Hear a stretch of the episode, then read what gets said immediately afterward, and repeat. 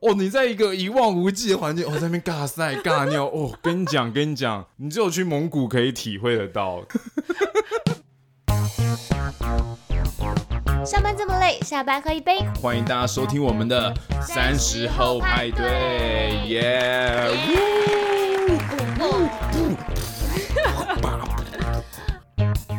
Hello，大家好，我是西卡。大家好，我是 Ben。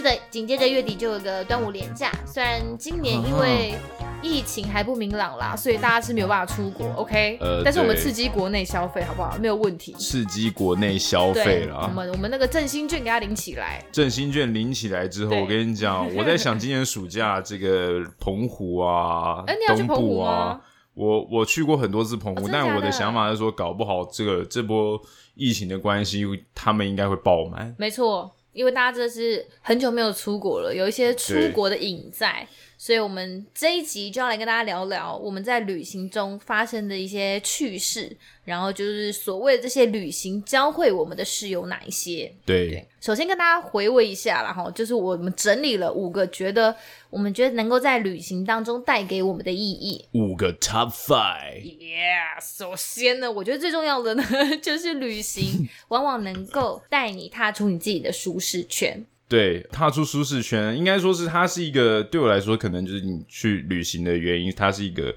可控变量的稍微不舒适，嗯，就是它是一个，比如说我们可以去到一个陌生的环境，我们可以去一个城市，那这个城市可能它会有一些些的不方便，就是你可控变量的不舒适，但你总不能说我从来没有出国，然后我一开始我就选择去沙漠。对，这样你可能就是就是这个，这个等级，对，这样你可能就是 越级打怪，就是、对生生存生存的这个条件上升了，你可能很有可能会挂在外面，你知道？我们不要做这种越级打怪的事情。我的意思是说，所以可控变量的这种不舒适，就是一个你可以去体会不舒适，但也不会不舒适到你可能有生命危险。对对对，是。那我们西卡有这个什么样的经验可以跟大家分享呢？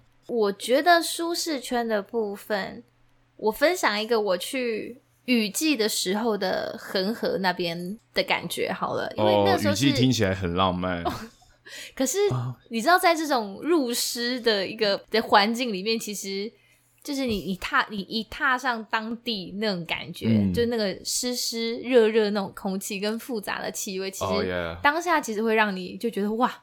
又是一个三观受到严重冲击的 moment，、oh, 对.然后你在那个地方的时候，其实地上是充斥着垃圾跟动物的排泄物，对对对，没错。因为路上你会看到很多羊啊、牛啊、嗯、各种鸡什么之类，就会在地上到处跑这样子，嗯、你会觉得，哦，天哪，我真的来到了一个。以前只有在比如说行脚节目里面才会才会看到的一个地方，然后你你现在真实的踏上了这片土地，你现在是真实的在这个环境，对，那感觉真的很特别。对，然后可是这就是他们的日常。然后我那时候就记得。那时候饭店的人，因为饭店是一个很难找的地方，所以饭店的人必须在机场外面就拎着我们开始走，嗯、然后走的那一些，我觉得我大概走一百次都不会认得要在哪里转弯的小巷子，然后我就觉得说有太多需要注意的事情，有可能是因为我没有办法去花太多的心思在认路，因为我一直很怕踩到一些不该踩到的东西，这样子，然后说就一直只能很本能的一直盯着地上，然后盯就是。跟着那个饭店的人前进，这样子。所以你现在讲的是印度的恒河。对，好，我们家的猫今天很开心。对，它刚刚在那边横冲直撞。今天哦，可能是因为看见我特别的兴奋。它也想要听我们讲故事啦。对，一定是看见我很兴奋啊！并没有，我我我我我就是我耶！Yeah, 对不起。对，就是我讲的是印度的恒河，没错。嗯、对，好，印度的恒河。对，然后晚上的时候，我觉得外面的那些冲击也就算了，可是。晚上的时候，因为我是跟两位女同事睡一间，然后我自己去睡那个呃旅社另外帮我们加床的一个小床就对了，就是一个很简单的铁架，然后上面铺着一个你真的不知道该怎么形容的颜色的床垫，哦耶，就是感觉有一点点像是就是。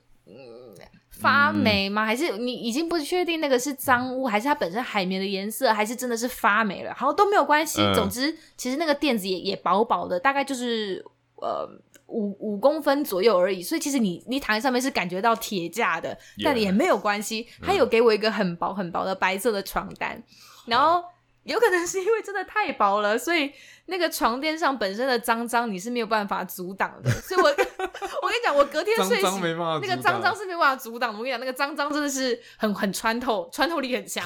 然后我隔天就发现，因为我睡觉的时候好像身体不太动，有可能是因为太热了啦。总之我就是睡死了。然后我就因为我是侧睡，然后我就发现我接触床的那半边的身体全部起疹子。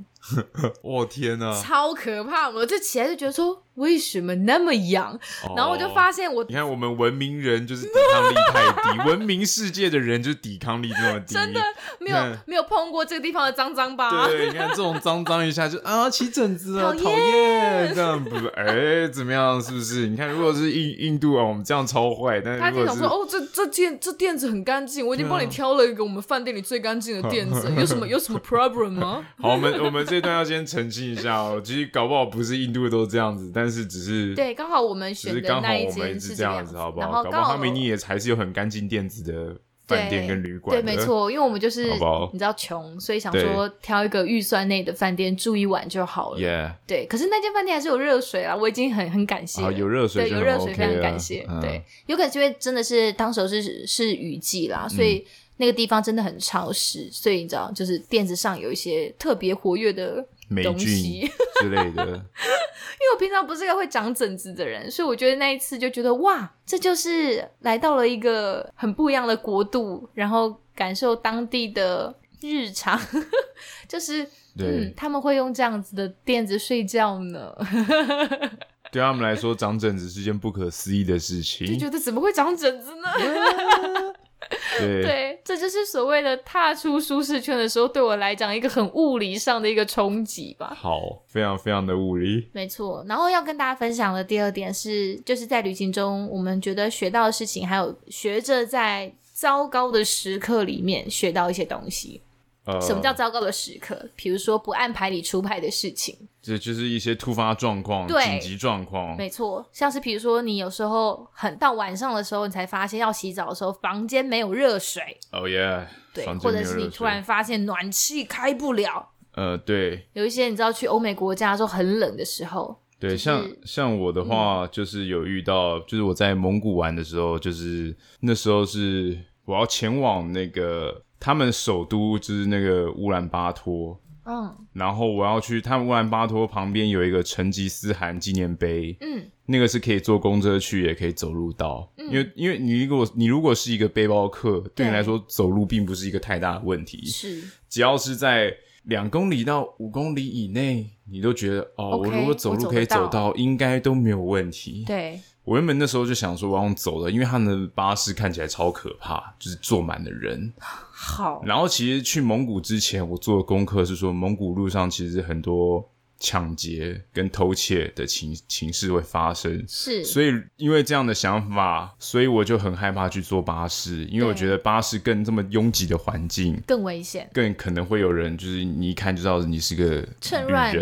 哦，oh. 然后他们可能就会在这个拥挤的环境去偷窃你的东西，嗯，所以我想说，那我干脆用走的好了。就就在我走到那个成吉思汗纪念碑的路上，对，旁边还有交通警察哦，嗯，然后就有就是出现了那种经典的扒手集团的套路。首先会有一个是集团，不是一个人。对，Okay. 套路这个套路就是很经典，在网络上都可以找得到的那种。Okay. 就是首先会有一个人跟你问路，uh, uh, uh, uh. 然后用蒙用他们的蒙文跟你蒙问路。对，但你听不懂。对，你跟他说 no，或是你跟他挥挥手说 no，他就哦，他你一定是观光客。嗯，他就说他们找到目标了，先确定。对，先确定了，Okay. 然后再跟你问路的同时，另外后面有一个人就会开始去想要把你的包包打开。嗯，还好我的包包是那种非常难以打开的。他在开的同时，我感觉到有人在牵动、抽动我的背包，包包然后我就你的背包是大背包吗？没有，就是它是一个小的。OK，但但它的拉链非常难拉。嗯嗯嗯。然后就是，但所以你那时候背包是背在背后，就是侧边、侧边、侧边，他也敢偷？对，然后我就发现有人在扯，然后我一回头看，就看到他想要开我的拉链，然后把手收回来。嗯。我就跟他四目相交，他也没有要逃，他也没有要逃，他就把手收回来，继续走在我身后。我想说，好，我已经发现他。理论上，你发现了一次，他觉得第一次下手失败，就会换人。我不理他，然后我要过马路的时候，他又来尝试了第二次。你说你等你等在路边要过马路的时候，他又靠着你要偷东西。对，第一次是在路边等待红绿灯的时候，第二次是过马路的时候，他又尝试了第二次。我想说，哇，这是个努力不懈的孩子，很积极耶，很积极耶。我想说，哦天哪！然后我那时候想到那个旅游前去做的这些功课，还有一些导游告诉我们的所有的故事，那都全部可以串在一起。就之前他们很多人跟我说，就是很多日韩的旅客在蒙古遭到抢劫，然后一些韩国的人会抵抗，然后被就被人家拿刀捅死，或者是很多人他们是被还有一些就是外国人就是被抢到全身的衣服都被扒光，然后在路上叫车带他们送他们到大使馆，是而且这是首都哦，我跟你讲这没有在开玩笑。所以我那时候想说，干，要是我遇到抢劫，我跟你讲，我们这个外交，因为这个其实充其量只能算是一个扒手，才在扒手，但是正面跟你对对，但是我怕我这个路继续走下去。他们几个人全部冲上来要抢我，嗯，我说真的，我是没有办法的。对，这不是反不反抗的问题，而是蒙古那个环境，他杀了人，他是绝对逃得掉的。再是我们的外交状况，你觉得我我我我能就是捅出这么大的麻烦吗？就是你要去你要去评估弄你自己的环境，你知道？我想说，干，嗯，那我那我应该是这条路没办法再走下去，我就往回走。所以我跟你讲，成吉思汗纪念碑我就没有去看到，就因为就因为这个犯罪集团。就就因为这个犯罪集团，可是你你当下你你回头走回去那条路上，还是你没有办法摆脱他们啊？没有，我后来就看到他们去找下一个目标下手了，而且我还眼睁睁看着他们去找下一个目标下手。哇！而且他们还得，而且他们还得手了。但重点是我根本一点阻止的力量都没有。我就是哦天哪！我真的觉得天哪，这真的很可怕，真的很可怕，就是。好冲击哦！对，因为因为我我常知道，可能西方或是国外有一些这种很严峻的状况会发生，但从来没有发生过在我身上。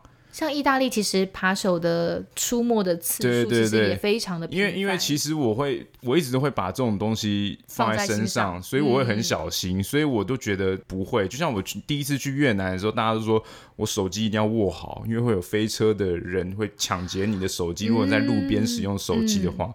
所以我那时候是对着墙用，或躲在一个角落用。你把这件事情放在心上，我就觉得 OK。我如果有放在心上，理论上都会相对安全性会提高。但没有想到，即使我已经放在心上了。就是你还是会有这种很冲击的事情发生，没错。就我已经发现你爬我了，你还爬了第二次，我真的觉得哇，更超猛。你应对糟糕的时刻的这个强度很高哎！我刚才还在那边跟你说什么？哦，对啊，像是饭店房间没有热水怎么办？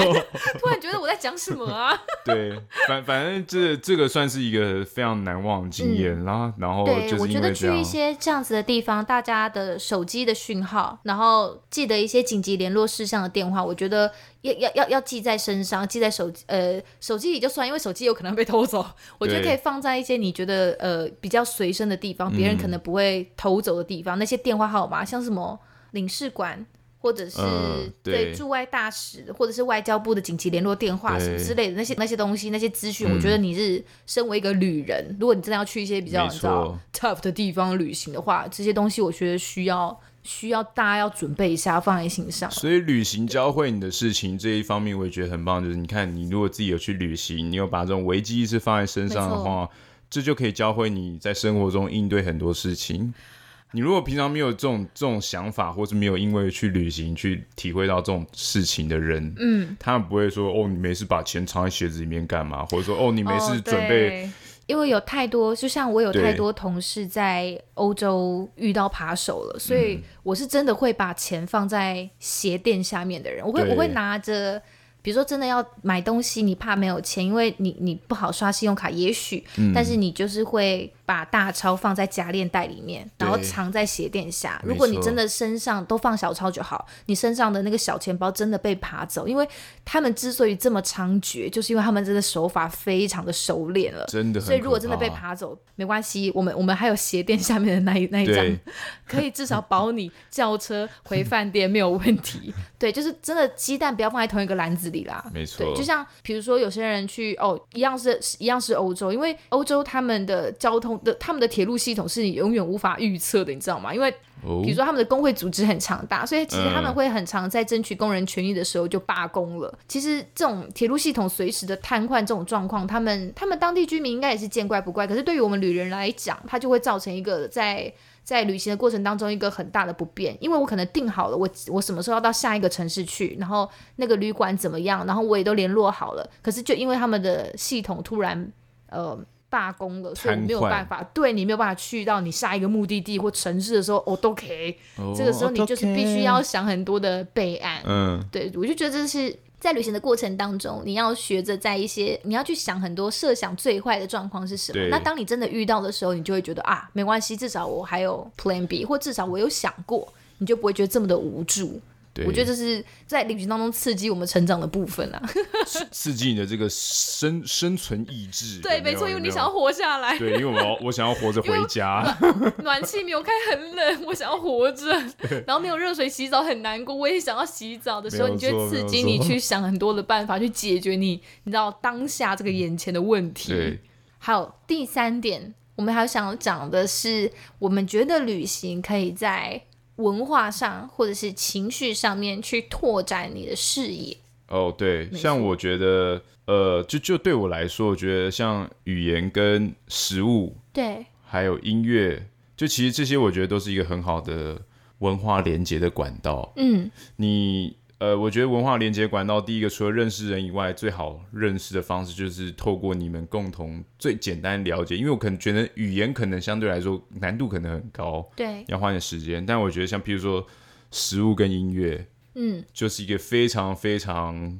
好，去了解彼此文化的很直觉的，东西，就说，哎、欸，因为你们的生活环境，所以你们吃这样的东西，嗯、或者哦，因为你们的风土民情，所以产生出这样的音乐，所以他们就像就像印度的流行音乐是跟东亚、东北亚、亚洲的流行音乐的差别，嗯、那那个其实是很大的。同样都在亚洲，对，但是这个音乐的 style 就是完全的不一样，嗯，所以你知道，就是说这种东西就是文化上不同的。不同之所在，对，你会发现到你那种高中的时候或国中的时候，在地理课本上或历史课本上学到的东西，现在就真实的在你的面前。比如说，像是你在像我去呃新疆乌鲁木齐、嗯、呃旅行的时候，就你会知道，因为那边的呃气候是非常干热的。是干燥的的的一个区域，那所以那边其实会有很多的干果类的东西可以买，哦、他们那边特产就会是干果，像比如说核桃啊、葡萄啊、嗯、这种之类的东西。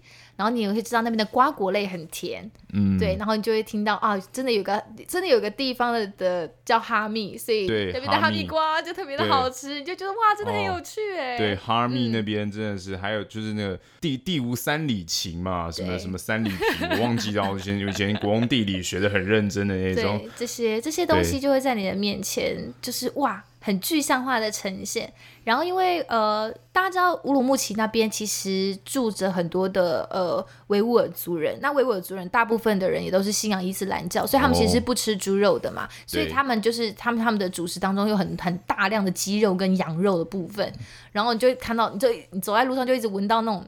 路上时不时就是会有羊肉串的香味扑鼻而来，哦、就觉得啊、哦，这就是孜然的羊骚味，孜然粉跟羊骚味，孜然的滋味，哦，哦天，很有趣。对，然后你就会看到路上一堆那种顶着中亚脸孔，因为维吾尔族人他们算是中亚那一支的后、嗯、后裔吧，可以这么说，所以他们就是顶着那样子，其实你会觉得很不像中国人的人，但是讲着一口非常流利的。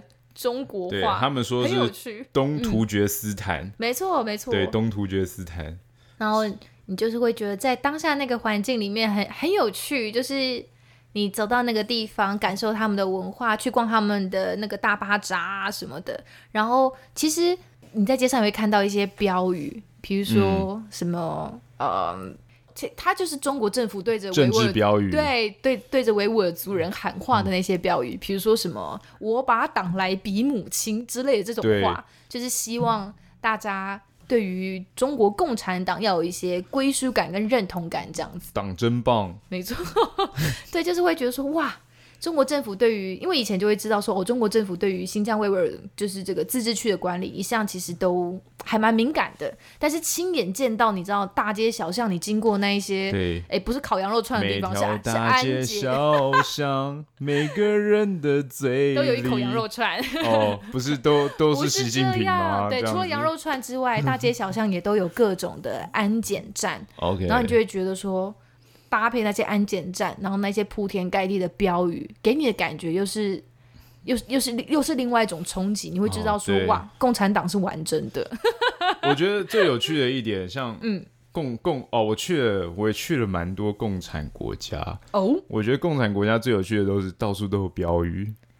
很有趣，是哎、欸，为什么、共产国家很爱标语，但我们不是说共产主义不好，这个我们先不要，我们先要把话说清楚。只是说，共产真共产的国家真的很爱标语，就是一个很有趣。当然，一定也有一些共产国家没有标语，对。只是我还没有去过，但是目前我去过的一些共产国家，嗯、像蒙古是一个之前是共产的，嗯，对不对？然后越南，嗯。他们都就是我去的时候，还是可以看见的，就是他们还是有一种这种标语的存在，遗留下来的，对，就是还蛮有趣的文化产物，对对对，但是。对啊，但是我也也有可能啊，毕竟你也知道，这个我们国民政府以前也是很爱标语的，超爱，真的。所以其实小时候说很常看到标语呢。所以我觉得也不一定说是 那一些在装蒜说没看过的人，不要假装喽。对，所以我觉得也不一定是说共产啦，可能就是你知道思思想比较保守，或者这个政治体系需要发扬的时候，他们就很喜欢用一些标语的方式。需要维权的状况下的体系，会需要透过这种在日常生活里借由标语、借由各种的广告去灌输民众一些特定思维的状况下的话，就通常就会呈现这样子的的街景啦。政治行销手法啦，政治行销手法。OK，我们这一节政治行销课 没有，就是会觉得哦，很有趣。对啊，然后你你现在去翻那一些照片跟那些旅行的回忆，你就会在想到哇，现在其实国际间也有都报道一直指出说，像是中国政府在新疆强硬实施的那个在教育营哦，对，就会发现哦，真的心中还还蛮多感触的啦。你再去翻过去旅行的那些照片，跟你拍下来那些标语，嗯、跟现在你搭配那些你知道报道来看的时候，你会觉得哇。此一时彼一时那种感觉。没错，你有看过 BBC 那个纪录片吗？此一时彼一时。哦，你真的很老哎，你老到不行。BBC 的纪录片吗？BBC 他们之前有去拍摄那个新疆纪那个在教育营的纪录片。他们有进去拍？就是他们有可以让他们进去拍，然后那个 BBC 的记者就有问他说：“哎、欸，你觉得这边怎么样？”然后那个人就说：“我觉得觉得这边超棒，党、嗯、真的是。”就是给我们一些无上的这个支持，爱党、爱国，就是在教我们很多事情啊。哦天啊，哦那个真的是超，我我我不知道，我不知道大家，我在想大家可能他们大部分人可能会被媒体洗成说他们一定是不愿意的，所以可以把。但我真的是，我我我我我不明白啦，我很想要知道，就是对我来说，我很想要知真实的知道，嗯，他们到底是怎么想的，嗯。不是说被我们的课，可是有很多逃出来的人，他们也都有跟国际社会发生、啊。对，现现在是有很多逃出来的人，所以就是希望了，好不好？就是拜托这种事情，好不好？嗯、可以不要在这个二二零二零年，好不好？一直强调年代耶。我觉得强调这年代的原因，是因为我觉得你看都已经二零二零了，就是你知道这个这个世界已经。进入这个这个耶稣的这个西元的纪元已经两千年又二十年了，嗯、是，就是我们都已经开开发这么多这种 AI 又五 G 的时代里，为什么人类还在？有时候就觉得啊，想想就觉得啊，好烦哦，就觉得很悲哀。所有的东西都是来自于人性啊。对，就是啊，就是觉得哦，天哪，好题外话了，这边是题外话了。嗯，对。那另外在文化面上还有受到冲击的。就是又是另外一个也是很靠近印度的地方，它其实你要算它是印度的一部分吗？但中国跟巴基斯坦也觉得它是那的一部分，那个地方就是克什米尔。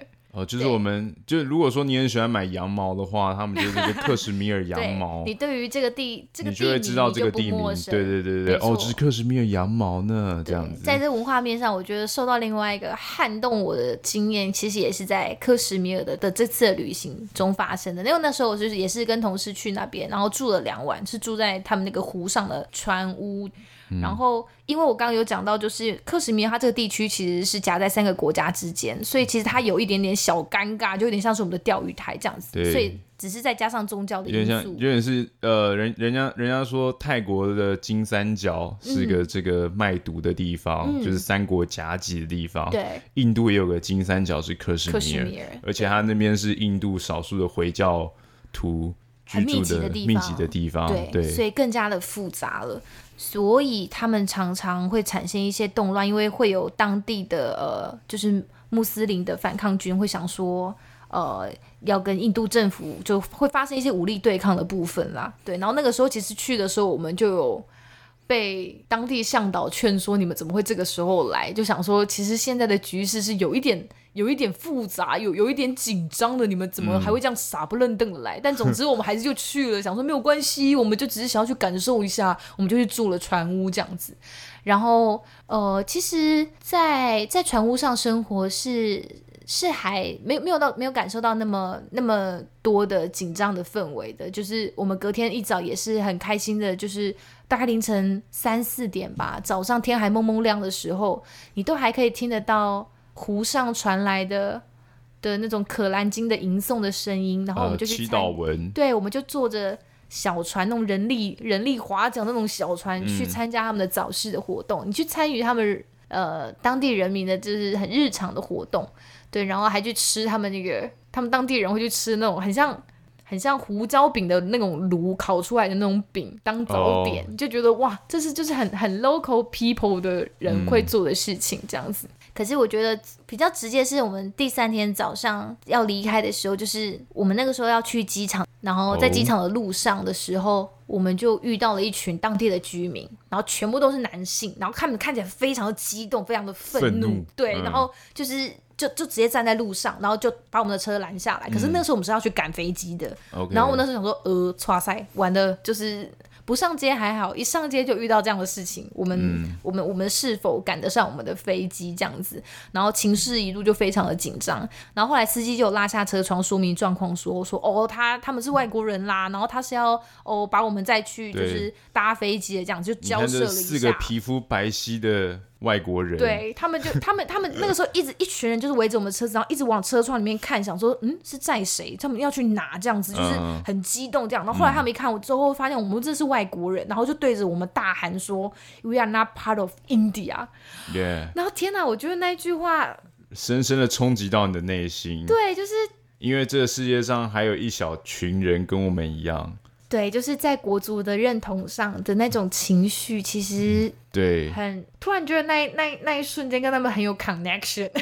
对，不过我我是这样讲好矫情，可是你就觉得说，嗯，他们激动的情绪很真实，然后你其实很能够理解他们为什么会这么的愤慨。对，因为因为呃，印度他们呃前一阵子啊，就是好像是克什米尔那边的一些他们那边的领导民间运动的领导人，对，前一阵子好像才被他们的总理处处决掉。嗯哼，然后再加上印度是一个非常非常宗教非常复杂多元的地方，是，你看你看。北边有克什米尔，这边有回教，对，然后下面一点的北部有锡克教，教嗯，然后有印度教、佛教，对，所以其实我觉得他们这边非常非常的，我觉我觉得我觉得管理上应该是有一定的难度啦，嗯，对，那其实你也不知道这个东西对我来说，我是我我是没有办法，如果是管理者，我也我也会需要非常具有智慧，或者是要很妥善的管理，但是。嗯能不能独立这一点对我来说就是耶，yeah, 很多地方大概都是像这样，处在这样的对，像什么加泰隆尼亚，状况他们也都是这样子，对，嗯，就会觉得说，其实他们是因为宗教的关系，面临着就是嗯，对于国家的认同上产生的一些歧义，嗯，那其实这方面就是对于我我。我啦，就是我这一代，我不确定我们这一代的人多少人的想法跟我一样，但是就觉得哇，当下那个感触其实还蛮深的。然后我那时候就觉得很共感，我在车内跟他说说 We understand，对，在车内跟他喊话说 Yeah，we we do understand。有有点好奇，他们当地人知不知道，也知不知道有台湾跟中国这样的状况？他们就是对啊，嗯、就是我有跟他表明说我们是来自于哪里，所以我说我们很能够理解。你们的感觉。Okay. 对，但总之我们最后还是有顺利到达机场。Oh, 那那才是最重要的。对，我觉得那真的是，那真的是，可是就是成为你旅行当中的一个，真的很很一样，又是一个很冲击你的一个部分。对，没有错。嗯、所以我们都是会在旅行中。在这种旅行当中的小事上，会不断的学习到很多事。我觉得这也是一个旅行当中很重要的意义。嗯，就像呃，我在东南亚旅游的时候，是其实呃，在东南亚，在东南亚旅游，说实在的，你可以用很便宜的方式去旅游。对。那我是一个背包客，嗯、所以我周遭的背包客呢，大部分也都是单机来旅游，然后更多的是他们来了东南亚就开始环整个东南亚一圈。对。那这些人都是欧欧美人居多。嗯。他们都喜欢就是在一个暑假，或是请个半年的假，或是一个 gap year，他们就。来东南亚，嗯，一整年或是半年，然后就环东南亚，从越南到柬埔寨到泰国，嗯，就这样环一圈，缅甸这样一圈。那有时候你会想说，对啊，为什么都是这些人？他们为什么都可以呃做这样的事情？对。那其实我有想到，其实对于西方世界来说，可能他们的呃经济跟收入还有货币都是强势跟优秀的，嗯，所以对他们来说，相对的，他们的学生。不需要呃存了一点钱，他们就有能力可以来东南亚做这样的消费跟体验。嗯，我们说是壮游。嗯，那他们在壮游或是在这种体验的过程中，把这些呃跟这个东亚文化融合的一些经验，再带回去到他们的这个自自己的国家，欧美本土之后，嗯，这种东西之后又可以再衍生跟创造出更多更有趣的东西在他们的欧美本土。所以有时候我想想的，对啊，其实这种出去探险经验这种东西，也是一种资本世袭。嗯，你看，如果说大部分都是欧美人可以做这些事情，所以他们就可以不断去外面吸收这种知识，回去好好的运用。对。那如果今天是一个东南亚的小家庭呢？嗯，他们没有这种资本可以去做。这样的事情，对，所以他们并没有办法靠这样的方式去把这种经验带回自己的国家，然后让它柔生出更新的东西，是他们没有办法。嗯，那另一方面要讲到就是，就像你刚刚讲的，对，不仅欧美，那是亚洲社会到底有没有人支持年轻人出去做这样的事情，冒险犯难的动作？因为其实要去哪个国家旅行，预算要怎么抓，其实有很多种方式。对，不是说你你去欧洲就一定真的要花大钱或干嘛之类的。当然，当然，平均物价水准这是这是你没有办法否认的事情。嗯，对。但是一一款人有一款人的旅行方式，只是呃，以亚洲国家来讲，台湾真的要我们的经济水准其实或日本好了，我们我们的经济水准其实不差。可是你我觉得这种的落差就是。在这种所谓的 backpack 这种壮游的这种这个这个领域里面，为什么会有这样子很明显的落差？是因为你看不到亚洲的年轻人比较少啦，不要说看不到，比较少看到亚洲年轻人去做这样的事情。我觉得也是文化底蕴上去影响年轻人在做选择上，我们会选择。不要去做一些这么辛苦的事情，对，或是看似讲真的，也许会有很多人觉得这浪费时间。嗯，他们没有，他们不会去思考说在旅行当中他们能够获得什么，嗯，他们不会觉得那个东西，即使是看起来很无形的东西，嗯，他们不会觉得那东西其实会内化成一些宝藏的。大家太渴望有形的东西，对，比如说我可以趁这个暑假，我可以去多赚点钱，我可以去打工或什么之类，我觉得这都没有，哦，这都无所谓，只要都能够从这些当中学到东西。嗯，只是有些人会对于。旅行这些事情有时候会太过于把它污名化，会觉得旅行就是去住好的饭店、去爽、去干嘛、去去花大钱而已。可是其实旅行有很多种方式，你可以体现在很多的层面上。对，对，像我就说我都是穷游。我出去玩，又是穷游。我出去玩都是当苦行僧的状态。OK，会去会去瀑布下，然后这样冲瀑布，是不是？对，我我都是我都是觉得我出去玩就在受苦。OK，就是我那个心态是已经设定好的。OK，你有就先做好，就是就是 mental prepare。对，就是一个 mental prepare。比如说，就是在呃在在蒙古，我们在旅行的时候，就是。你是不可能会洗澡的吗？OK，第一个是你好几天不能洗澡，因为你在沙漠；再来是沙漠根本就没有水，嗯、你还还洗澡啊你？你还洗澡？对啊，你洗洗个屁啊！然后再来就是你拉屎拉尿都是露天，你要么就是他没有厕所，但厕所就是挖好了一个坑，有东西挡着而已。Alright，但你这露天搞不好还更爽。我想我已经与与星星跟大地为伍的这种天然尬赛尬尿，我跟你讲哦，超爽！我跟你讲超爽。哦，你在一个一望无际的环境，哦，在那边尬赛尬尿，哦，跟你讲，跟你讲，你只有去蒙古可以体会得到，这些方圆百里都没有人，你整个地平线都没人，就在那边尬赛尬尿，no one care。也最重要的是，最重要的是因为这个生活环境是野蛮的，所以当地人就算看见你在尬赛尬尿，也没人会 care。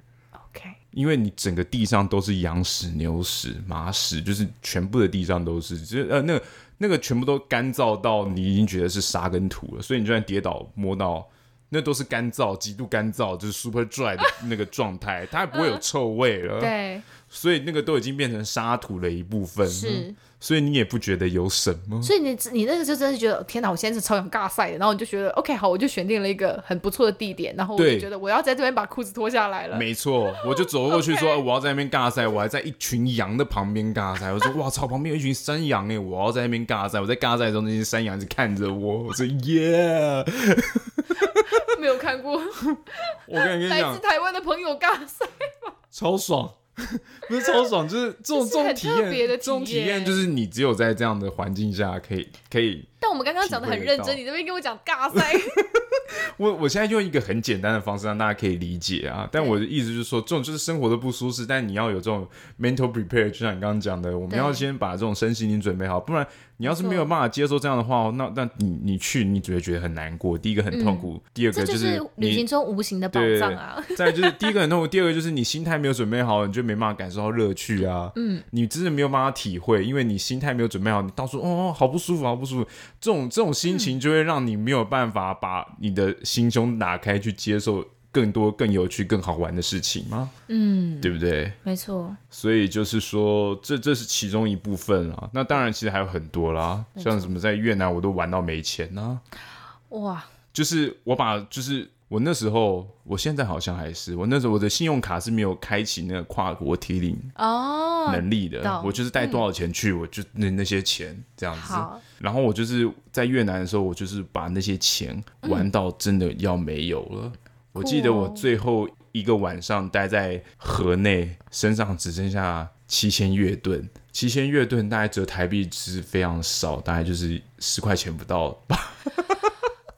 OK，好，接下来就是他如何能够在越南这个这样子的地方，就像只剩十块钱不到的状况下，就是活下去。我，我们留到下一集跟大家分享。对，我们这边先休息一下，好不好？好，先休息一下。耶，yeah, 我们下一集再跟大家聊聊别人如何在越南玩到只剩下砸抠，然后该怎么办？妈妈砸抠？对，然后。也会跟大家分享一下我去雪梨的时候感觉到所谓的第一次这么真实的被种族歧视的感觉，这也是在旅行当中我就一个很深刻的体验。好的，那我们下一集见喽，拜拜。